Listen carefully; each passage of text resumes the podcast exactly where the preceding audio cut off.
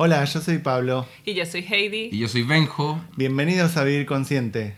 Muchísimas gracias por acompañarnos de nuevo. Estamos comprometidos con el propósito de acompañarnos en el despertar de la conciencia. Y así poder aportarnos todos juntos una mejor manera de vivir.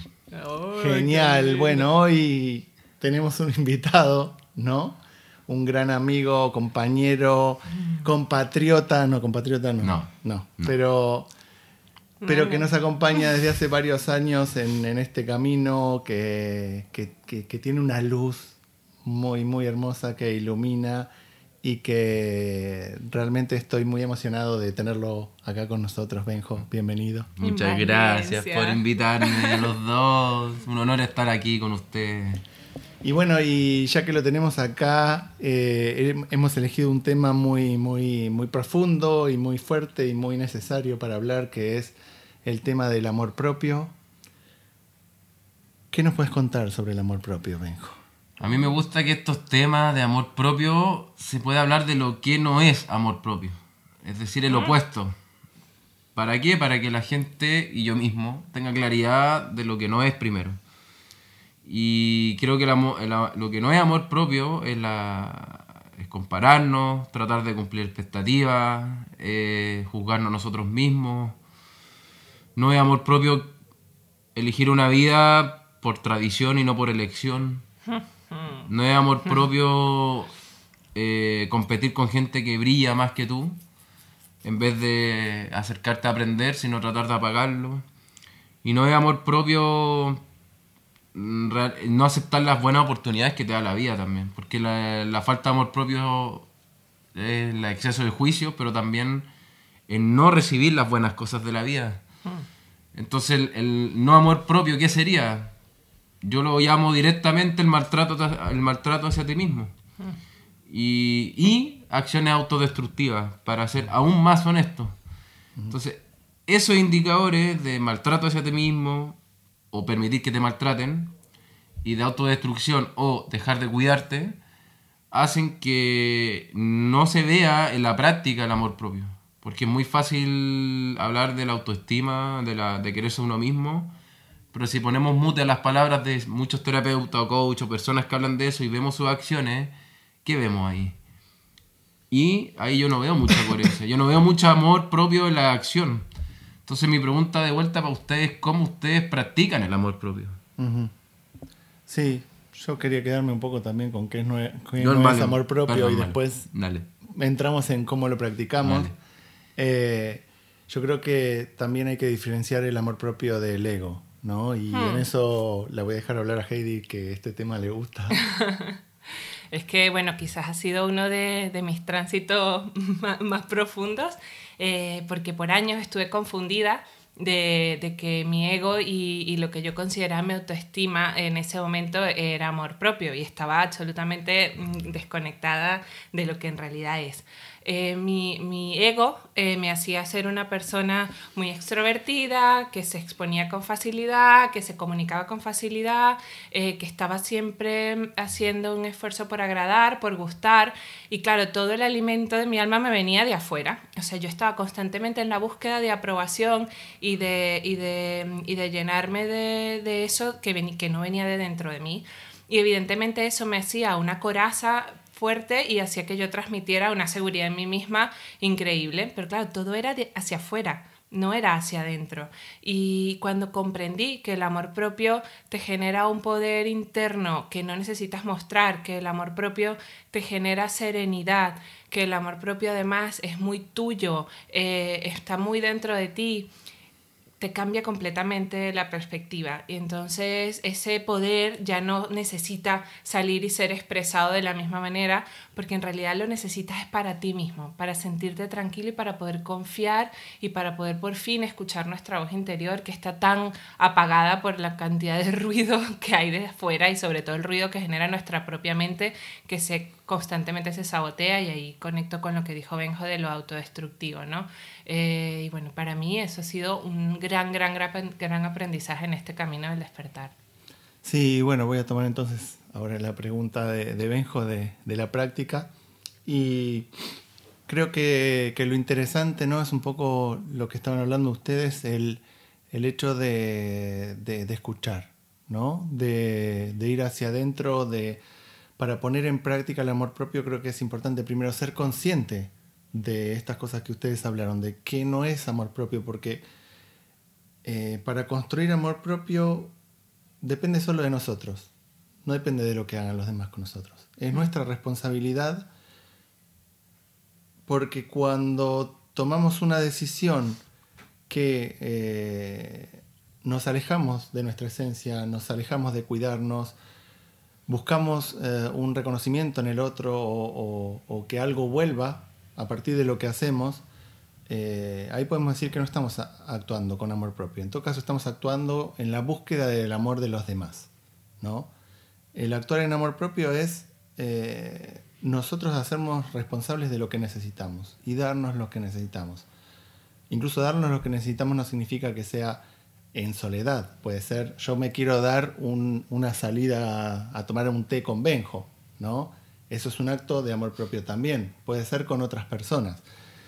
Y volviendo a la práctica del amor propio, yo creo que, que como decía, la conciencia es súper importante y tener esa percepción de cómo nos vamos sintiendo con las cosas que hacemos en el día a día.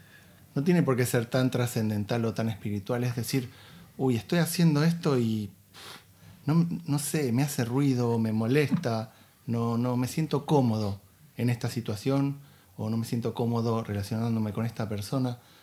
Todas esas señales que por ahí muchas veces las, las callamos para poder pertenecer, para poder encajar en un lugar, eh, son señales que vienen desde, desde nuestra esencia diciéndonos el, el camino del amor propio, la práctica del amor propio viene por ahí, por esa escucha y por, por una elección o una acción a partir de eso que, estamos percibiendo. Y yo para aterrizar un poco más esto, yo siempre hago preguntas, ahora que me ha tocado viajar bastante y trabajar con personas de diferentes culturas, me gusta siempre hacer dos preguntas para que las personas vivencien el contacto con ese amor propio o no. O sea, son preguntas que invitan a la sensación.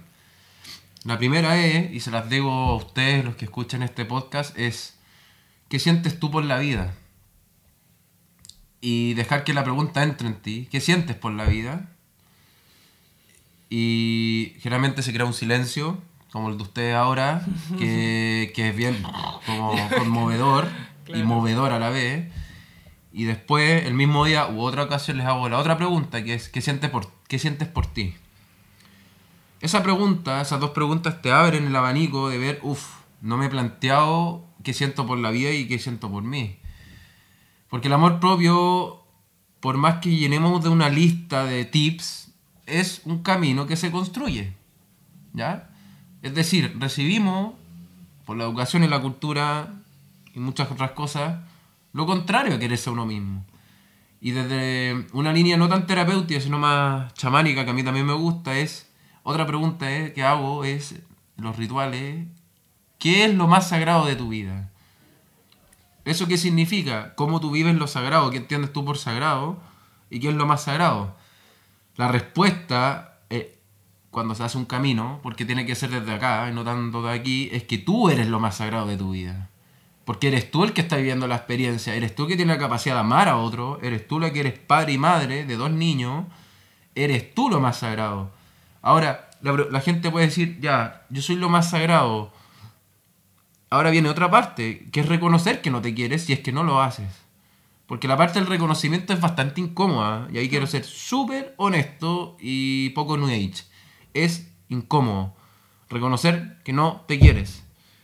Reconocerlo es un acto de honestidad que te mueve capas, máscaras, heridas.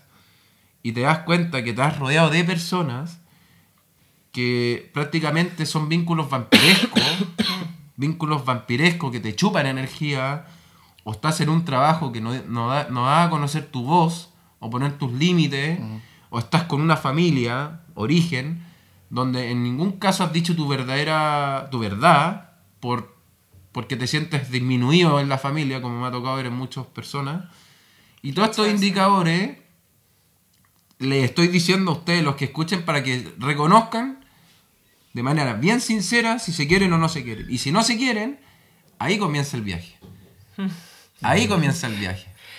Es que dijiste algo súper poderoso, que es el reconocimiento. Eh, ¿Qué pasa? También nos ha pasado todo seguro en, terapia con, con, personas que hemos acompañado, que lo primero que es que identificamos cuando estamos incómodos con la vida y, respondes a esa pregunta de qué siento por la vida, mmm, me siento incómoda, siento que no es como quisiera vivir las primeras respuestas vienen a echarle la culpa a algo o a alguien. Uh -huh. Estoy incómodo con mi trabajo porque mi jefe no sé qué, o porque mis compañeros no sé cuál, o porque estoy haciendo algo que no me gusta. Estoy incómodo con mi pareja, o tengo, me está costando gestionar a, a mis hijos, o tengo problemas con mi mamá. O sea, siempre empezamos a buscar los elementos de fuera que nos están haciendo sentir incómodos.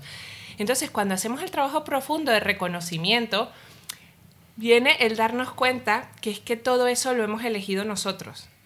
Entonces, cuando te das cuenta que esa pareja la elegiste tú, que la crianza de tus hijos la has gestionado tú y tus hijos hoy son una consecuencia probablemente de todas las semillas que, que, has, que has sembrado en ese proceso de crianza. Cuando te das cuenta que el trabajo también lo has elegido tú. Cuando te das cuenta que todo ha dependido de tus elecciones, entonces es cuando viene el profundo reconocimiento de que no nos hemos querido, porque hemos elegido desde una posición que no está velando por nosotros, como dice Benjo, que somos lo más sagrado. Entonces, en ese momento toca el, el darse ¿sabes? el chapuzón de agua fría de decir, vale, es verdad, probablemente no lo podemos cambiar todo de golpe, ya decimos que, que, parte de esto es el baile con las circunstancias, no es que de repente me voy al otro extremo y entonces, no sé, me voy a la montaña a comer peces del río y, y sembrar un huerto y dejo todo, porque tampoco estamos hablando, estamos al final en un sistema y viviendo una experiencia humana con, con unas circunstancias concretas, pero sí podemos empezar empezar a elegir a partir de ahora cada cosa, cada, cada cosa de nuestra cotidianidad, cada, cada, cada forma de relacionarnos, cada forma de gestionar nuestro día a día, hasta ir llevándonos, como dice Benjo, esto es un camino que además no se acaba nunca, llevándonos a la construcción de ese, de ese amor propio. Sí, y hay algo a agregar también a eso, ¿no? Porque mucha gente dice, bueno, yo, mi familia yo no la elegí, yo no elegí dónde nacer, no elegí a mis padres, ya nos podríamos meter más profundo, pero sí, no es para este podcast. Pero, pero está muy en sintonía con lo que vos estás diciendo. Sí, no lo has elegido. Eh, podemos reconocer que no lo has elegido. Pero sí eres responsable de qué puedes hacer a partir de hoy hacia adelante con eso. O sea, eres responsable de lo que has construido, de tu personalidad, por ahí de manera inconsciente, por ahí sin haberte hecho esta pregunta antes, por ahí habiendo recibido una educación de tus padres o de la sociedad particular que te llevó a ir hacia afuera y no ir hacia adentro. Pero no estamos acá para culpabilizar, no estamos acá para, para tirar la pelota afuera, sino para decir, bueno, yo soy esto, yo tengo esta personalidad. Esta personalidad tiende a caer en acciones o lecciones que no son de amor propio, porque me enseñaron que hay que respetar a los adultos, que hay que trabajar duramente, que hay que sacrificarse, todas esas cosas que vienen de la familia y de la sociedad. Pero ¿qué es de eso, no? ¿Qué es de lo que tú eres hoy, lo que te funciona hacia un camino de salud y de bienestar emocional y lo que te, te lleva a tener una vida que, que no quieres tener? Y bueno, también un pie de página para los que digan, uy, parece que tengo una esperanza. Esto es con disciplina. ¿Ya? Esto no es, hoy me di cuenta, tengo la pastilla espiritual, de terapéutica y ahora me di cuenta. No es suficiente darse cuenta, se los tengo que decir. ¿Ya? Esto se practica. Yo me vine a España hace cuatro años sin quererme a mí mismo y me propuse aprender a quererme sin redes, sin contactos, en un abismo y en un vacío total fue la manera extrema que me llevé a hacerlo. Y ahora sí me quiero, porque quiero más bonito también a la gente. Veo como mi manera de trabajar, mi manera de querer es de mayor calidad. Porque sinceramente, eh, quererme a mí mismo en un inicio no me inspiraba tanto como querer a la gente con la que trabajo. Entonces busqué un canal indirecto. Si eso me inspira, de alguna manera voy a llegar a quererme. Es decir, no hay un camino estandarizado para empezar a quererte. ¿Sí? Y es con práctica, es decir, pequeños detalles del día a día. Eh, porque también hay que salir de un estado infantil interno que también me toca ver, que es salir de la frustración de que no sé cómo se hace y comprometerte con tu voluntad de desafiarte a convertirte en una creadora y creador de tu vida. Cuando hablamos con esos términos, Ya se acaba el, el- el drama gratuito, de el no sé hacerlo o no tengo herramientas. Tienes un corazón, tienes una mente y tienes un cuerpo que está vivo. Parece que ya tienes la base para comenzar. Entonces, lo que quiero recalcar después de estos bellos mensajes de Heidi y de Pablo, que se necesita práctica diaria. Entonces, mi pregunta es si eres capaz de comprometerte contigo a generar una disciplina de cultivar ese amor propio de cero. Porque no hay estándares ni condiciones suficientes para empezar nada. Solamente hay decisiones y yo agregaría el arriesgarse a ir hacia esa zona desconocida que nunca has podido vivir. Pero la verdad, una filosofía que yo practico desde que se murió mi papá hace 14 años es yo me voy a formar a mí mismo. Eso se refleja que yo me puedo educar a mí mismo. Es decir, el humano puede aprender lo que aún no sabe. Oh. Sí, después que Benjo suelta eso, no se queda como, "Ah, ¿y ahora qué? Em, hay un- una cosa que, que me resuena decir, que es que parte de lo, de lo que nos cuesta a veces arriesgar es el, el rechazo. ¿Por qué? Porque nos, hemos- nos hemos acostumbrado a que, a que para poder sentirnos queridos eh, no, no, no no nos, no nos rechacen. O sea, es decir, si nos rechazan nos sentimos que no nos están amando. Entonces ese... sigamos atrevernos a que probablemente eh, cuando nos elijamos primero a nosotros vamos a incomodar a, otros de nuestro entorno y saber gestionar esa incomodidad y saber gestionar ese rechazo que probablemente va a ocurrir eh, no es tan fácil, requiere valentía y coraje. Entonces, Mm, Por eso yo creo que lo que dice Benjo de que nos atrevamos y de que, y de que lo- lo hagamos mm, es, un, es un acto de, es un acto de, de poder, que, que es importante dar ese paso. Sí, sí, es un acto de fe, es un creer en que al empezar a dar estos pasos va a existir una vida, vamos a crearnos una vida muchísimo más fructífera, más plena, más en paz con nosotros mismos, que hoy no la tenemos. Y otra cosa que aparece en el comienzo de, de- de ir transitando este camino es la culpa, porque no es solo cómo van a reaccionar los demás hacia nosotros, es cómo vamos a reaccionar nosotros hacia nosotros mismos. El hecho de elegir, de elegirse, de elegir amarse, muchas veces deja en un costado de lado a ciertas personas o a ciertas acciones que hacemos por los demás y aparece la culpa. Y la culpa en esta sociedad es, es- es muy fuerte. Es muy fuerte Está muy porque arraigada. está muy arraigada a partir de todo lo religioso, de, de toda la historia, y, y hay que aceptarla. O sea, la culpa va a aparecer. El tema es, nosotros a qué le queremos prestar atención. La atención es súper importante en este camino, porque si nosotros, cuando tomamos una decisión, nuestra atención está en cómo nos sentimos, vamos a poder ver qué consecuencias tiene esa decisión en nosotros mismos. En cambio, si cuando tomamos una decisión nos ponemos a ver, a prestar atención en las consecuencias que nuestra decisión tiene en las personas de nuestro alrededor, por ahí vemos que puede llegar a generar algún daño, puede llegar a, a generar que, que, no, que no es lo que esperan de nosotros, frustración en los demás, y eso nos genera culpa. Eh, si podemos no prestar atención en eso, porque la culpa va a aparecer, es algo que tenemos grabado en nuestro ser de, de- toda la vida, actuar de esta manera y, prestar atención a eso, pero intentemos aceptarla, aceptar es- esa sensación y decir, sí, pero esto no nos corresponde. ¿Por qué? Porque en el momento de comenzar el camino del amor propio, la responsabilidad de cuidarnos y de querernos es nuestra. Y a la vez, la responsabilidad de cuidarse y de quererse de los demás deja de ser nuestra, pasa a ser de los demás. Entonces, no debemos prestar atención a hacernos responsables de esas sensaciones que se nos generan por lo que le sucede a ellos. Y ahí se cuela un patrón que viene por un aprendizaje de cómo ser amados, que es salvar. El salvador, que es el mal entendimiento de ayudar. Salvar es ir y anticiparte a lo que el otro necesita y ayudarlo, ayudarlo, ayudarlo. No solo una persona, todas las que puedas. Esa compulsión de ayudar, donde en el fondo yo personalmente tuve 20 años esclavizado de ese patrón, por lo menos. Y lo que había detrás era mi necesidad de ser querido en la medida que yo fuera útil.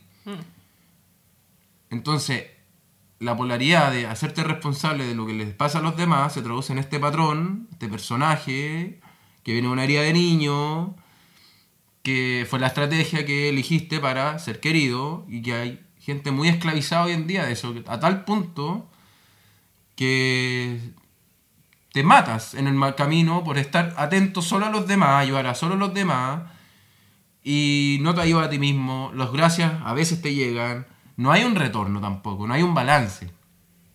el, Salvador, el Salvador, el patrón del Salvador no tiene un balance.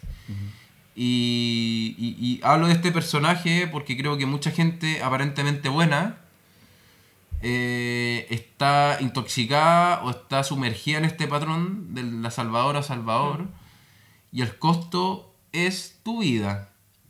Entonces, volvemos al inicio. Eh, el amor propio parte de reconocer que no te quieres. Después, ¿qué sientes tú por la vida? ¿Qué sientes tú por ti? Ahora, si ninguna, no te interesa la vida, no te interesas tú y te interesan los demás, el costo es que tu vida se va yendo en tus manos, frente a ti. Entonces, si en este momento se te mueve algo, es porque hay algo en ti que quiere vivir. Entonces ahí, eso lo podemos llamar amor propio. Muy bien. Tú dijiste lo del patrón de salvadores y yo pensé en millones. Hay un, un, grupo que pudiéramos meter a todas en el mismo patrón, las madres. esto, esto es clásico. La mayoría de las mujeres cuando somos madres entramos en ese patrón. Servicio incondicional, eh, entrega absoluta, nos ponemos obviamente de último lugar eh, y si no prestamos atención entramos en ese juego. Y te tienes que prestar muchísima atención para darte cuenta que primero tienes que estar bien tú para realmente poder dar lo mejor de ti a tus hijos y a tu familia durante ese periodo tan exigente que es la crianza, sobre todo de, en la temprana edad. Bueno, y luego no para porque luego vienen otras exigencias, pero en la temprana edad es como el esfuerzo físico, emocional, eh, es importante. Entonces, retomando y cerrando también mi, con mi propia conclusión eh, sobre el amor propio, es que apostemos por nuestro propio bienestar. Si nosotros estamos bien, podemos dar hacer bien a otros. Si tenemos una vocación por ayudar a otros, porque los otros también estén bien, porque nuestro entorno esté bien, es genuino. Tampoco estamos diciendo aquí que nos volvamos seres egoístas y que solo nos importemos nosotros mismos, porque eso es irnos a un extremo que tampoco es sano y no, no es de lo que estamos hablando. Lo que estamos hablando es de que si nosotros somos la persona más importante de nuestra vida, pongamos la energía allí, porque en el momento en que nosotros estemos bien y estemos equilibrados y nos, nos sintamos en un estado de bienestar, seremos la mejor versión de nosotros mismos, que eso suena así súper marketing, la mejor versión de ti mismo. Pero es que es cierto, si nosotros somos la mejor versión de nosotros mismos, seremos mejores parejas, mejores madres, mejores profesionales, mejores amigos, mejores sanadores. Y, yo creo que esa es la esencia de lo que queríamos transmitir en, en este podcast, que ha estado con una energía ahí bien intensa y cargada, súper fuerte. Bueno, es que Benjo tiene esa, esa, mística. Y yo quiero agradecerte, Benjo, mm. muchísimo por, por haber estado aquí con nosotros, por el fin de semana que, que nos estamos regalando. Eh, y, y, y bueno, eh, gracias como siempre por, por, acompañarnos y escucharnos. Sí, gracias Benjo por, por, estar acá, por compartir toda esa sabiduría y esa energía. Y bueno, y seguimos con ustedes tratando de, de compartir quiénes somos, de compartir cómo, cómo, vivimos la vida, cómo vamos transitando este camino y queriendo que nos acompañen también y nos compartan y, y están invitados a, a, a eso a, tratar de entre todos hacer esta comunidad más grande y más consciente. Muchas gracias por la invitación y que estas palabras se transformen en semillas, que es lo más bonito. Gracias. gracias.